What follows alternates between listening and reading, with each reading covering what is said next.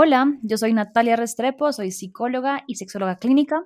Y yo soy Roberto García, periodista y escritor. Y esto se llama Placer o No Ser. Placer o No Ser es una iniciativa de Nata y mía para que podamos reflexionar un poco sobre, sobre nuestro placer, sobre cómo lo experimentamos, sobre cómo lo pensamos y todo esto a través de historias, de noticias y de otros contenidos que encontramos de personas reales en Internet. Bueno, y sobre el placer hay un montón de información que tiene una forma diferente de reflexionar alrededor del placer. Entonces, hoy queremos invitarlos a esta primera conversación para que vean un poco de dónde venimos, cómo estamos pensando las cosas y a ver si la manera en la que lo estamos viendo mueve ideas, los lleva a pensar en cosas diferentes o simplemente resuena con experiencias que han podido tener. Bueno, Nata, comencemos entonces. Esto es placer o no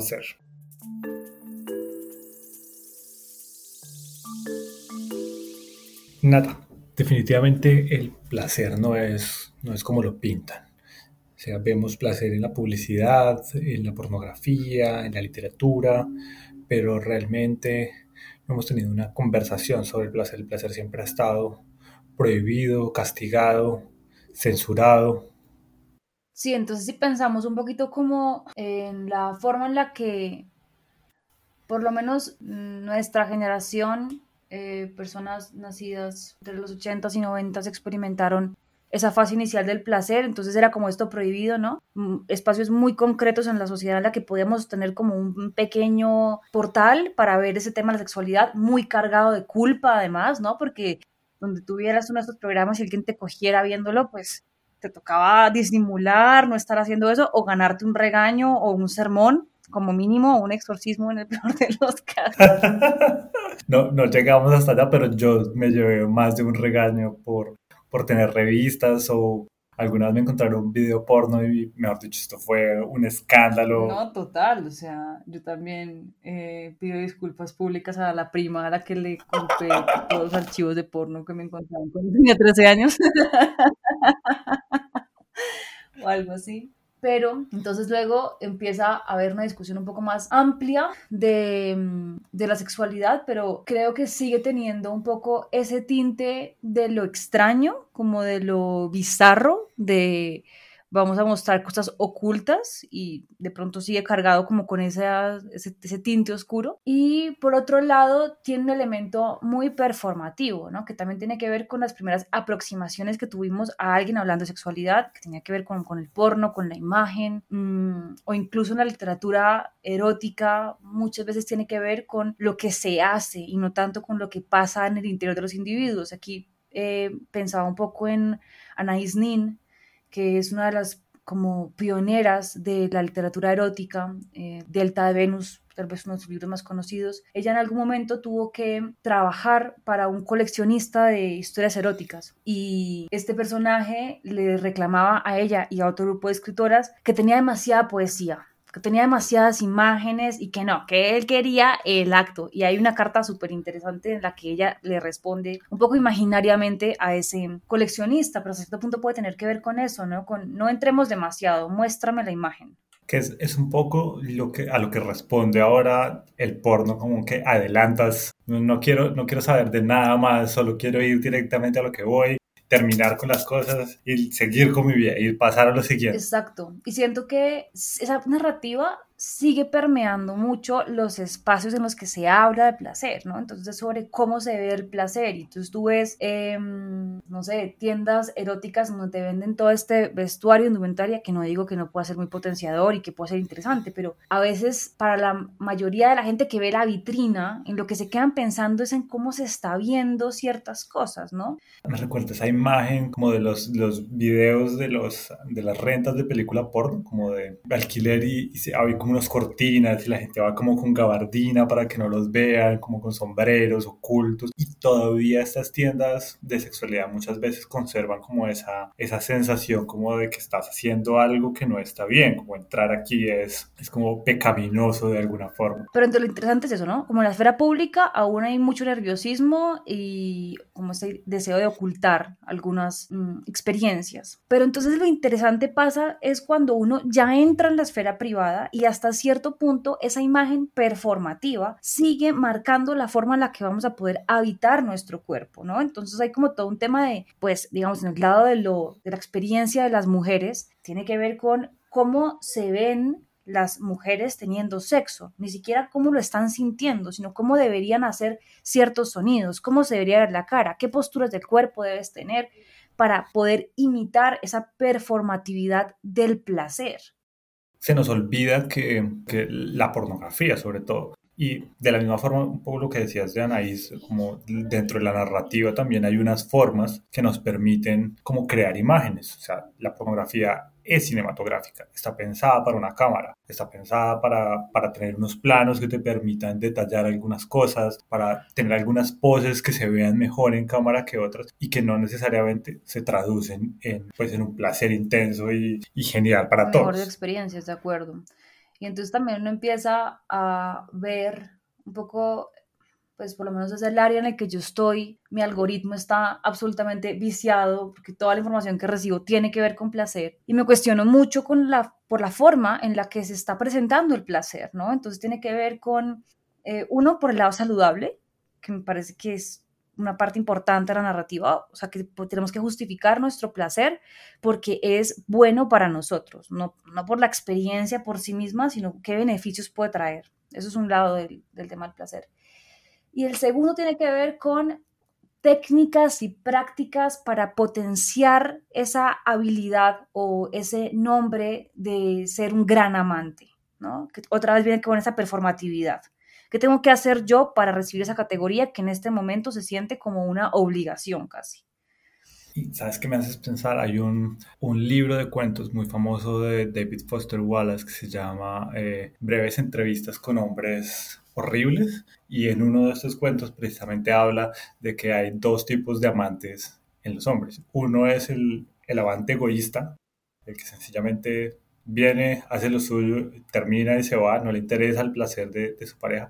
Y el otro, que es como este amante devoto, entregado, que sí está como muy obsesionado porque su compañera llegue todo el tiempo, pero sigue siendo igual de egoísta porque lo hace por, por crearse una imagen, por tener un renombre, para que digan pues que es el, esta idea como el Latin lover, que es increíble, que, que puede seguir toda la noche. Y al final también es la pregunta por lo que pasa de la piel para adentro, ¿no?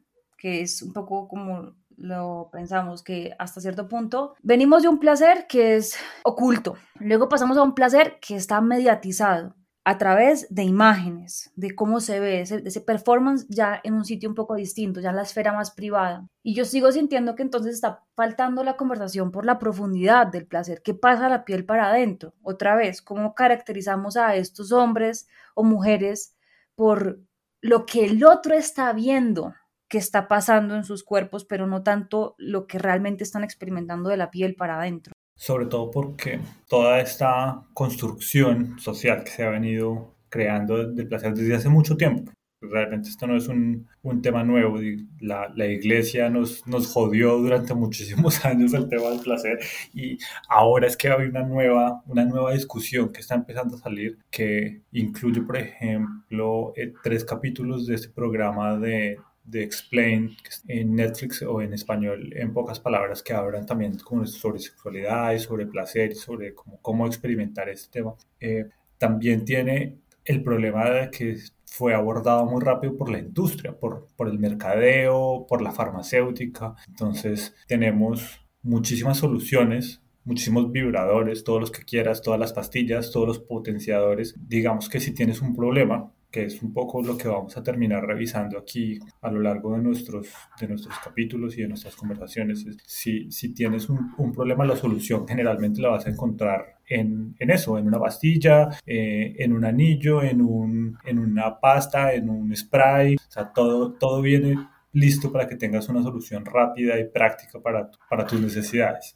Y no se abre esa discusión sobre, sobre qué realmente puede ser lo que está pasando y cuál es tu relación con el placer. Y además también creo que en la medida en que la discusión se quede en esa bidimensionalidad, ¿no? Como en la forma en la que se ven las cosas, más allá de cómo se sienten, mm, o a veces cómo se sienten, pero marcadas por lo que creemos que deberíamos sentir, ¿no? Porque también está otro, otro punto. La gente que a veces puede tener un contacto más profundo con lo que está sintiendo, puede igual sentirse, mm, sentir una inquietud alrededor de será que es sano lo que estoy sintiendo o no y cómo otras personas van a crear esas directrices para saber qué es lo saludable o qué no lo es en una persona. Entonces seguimos hasta cierto punto dependiendo de insumos externos que nos van a decir cómo se debe experimentar el placer, cómo se debe ver y si el tuyo no se siente o se ve de esa manera, te vamos a dar la solución que puedes adquirir en múltiples presentaciones. Y es muy grave porque todos somos muy diferentes. O sea, esto, esto es un, sobre todo en este tipo de temas como, como tan, tan personales, tan internos, pues tu forma de experimentar el placer, la forma en que sientes, la forma de lo, lo realmente lo que te gusta, es, puede ser muy diferente de, de, lo que le gusta a cualquier otra persona. Entonces, como crear este manual estándar de lo que está bien y lo que está mal, pues nos termina jodiendo a todos la cabeza porque todos generalmente terminamos creyendo que algo está mal con nosotros cuando nos gusta algo o cuando algo no está funcionando de la forma como creemos que debería funcionar. Estamos mmm, creando definiciones y expectativas genéricas para experiencias auténticas de alguna manera. Y va a haber una pérdida en ese intermedio. Claro, es muy grave porque si todo, todo el discurso enorme que tienes adentro de tu sexualidad se termina recortando para encajar dentro de estos parámetros y todo lo demás que no cabe ahí pues está mal como había estado mal antes. O sea, lo que tenemos son nuevos parámetros, pero seguimos sin tener una discusión profunda sobre cómo cada quien debe explorarse y explorar su placer y explorar como su cuerpo, ¿no? al fin y al cabo, la, la relación con el placer es una relación con el cuerpo. Y bueno, pues eso es un poco lo que queremos hacer en este espacio, ¿no? O sea, poder traer historias de personas que hemos encontrado, que las comparten mm, en un afán desesperado también por querer encontrar respuestas a través de foros de internet o también experiencias de mm, nuevos movimientos eh, alrededor del placer y la sexualidad y poder pensar un poquito cómo detenernos y ver qué implicaciones puede tener esto para nuestra vida y cómo poder ampliar un poco más esa conversación frente al placer y pensar también en qué soluciones podría uno encontrar que sean un poco más autónomas y no tan referidas a las soluciones que finalmente puedes encontrar en el mercado que están pensadas, como acabamos de decir, genéricamente para todo el mundo. Sí, que tal vez haciéndonos preguntas diferentes y dándonos cuenta de que dentro de nuestro amplia, muy amplia gama de posibilidades y de sensaciones podemos encontrar nosotros mismos y darnos cuenta de que no somos tan raros ni, ni, tan excéntricos como nos parece, que hay mucha gente que se siente parecido, gente que tiene problemas similares y que también tiene esta idea de que de pronto puede vivir una vida diferente. O sea, yo creo que sí hay una, una relación diferente con el cuerpo y con, con tu salud en general, cuando entiendes mejor tu placer, y sobre todo con tu cabeza, ¿no? Más que con tu salud, con tu cabeza. cuando entiendes un poco eh, tu placer y, y, y, cómo te beneficia, cómo estar conectado con él. Sí, de acuerdo, cómo encontrar puntos de fuga que estén pensando en otros caminos para conectar con uno mismo de forma distinta a la que nos han enseñado a conectar.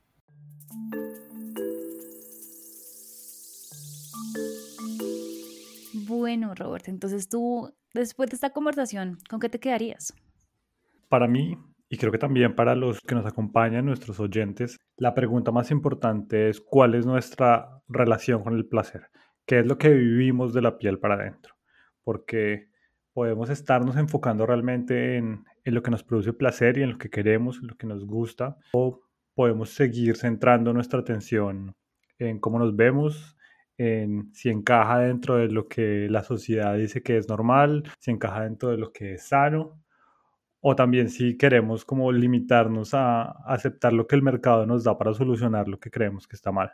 Mm, sí, me gusta. Además, escuchando también pienso como de qué hablamos cuando hablamos de placer, ¿no? Desde, desde qué lugar estamos hablando y yo creo que sobre todo desde qué lugar queremos sentirlo nosotros y de pronto a partir de esta reflexión y las que vienen, poder empezar a ver qué tipo de lugares han capturado nuestra idea del placer y cómo recuperar nuestra capacidad de contarnos nuestra propia historia sobre el placer. Me parece muy bonito y con eso queremos dejarlos también para que nos sigan acompañando y seguiremos hablando de estos y muchos temas más en esto que se llama placer o no ser.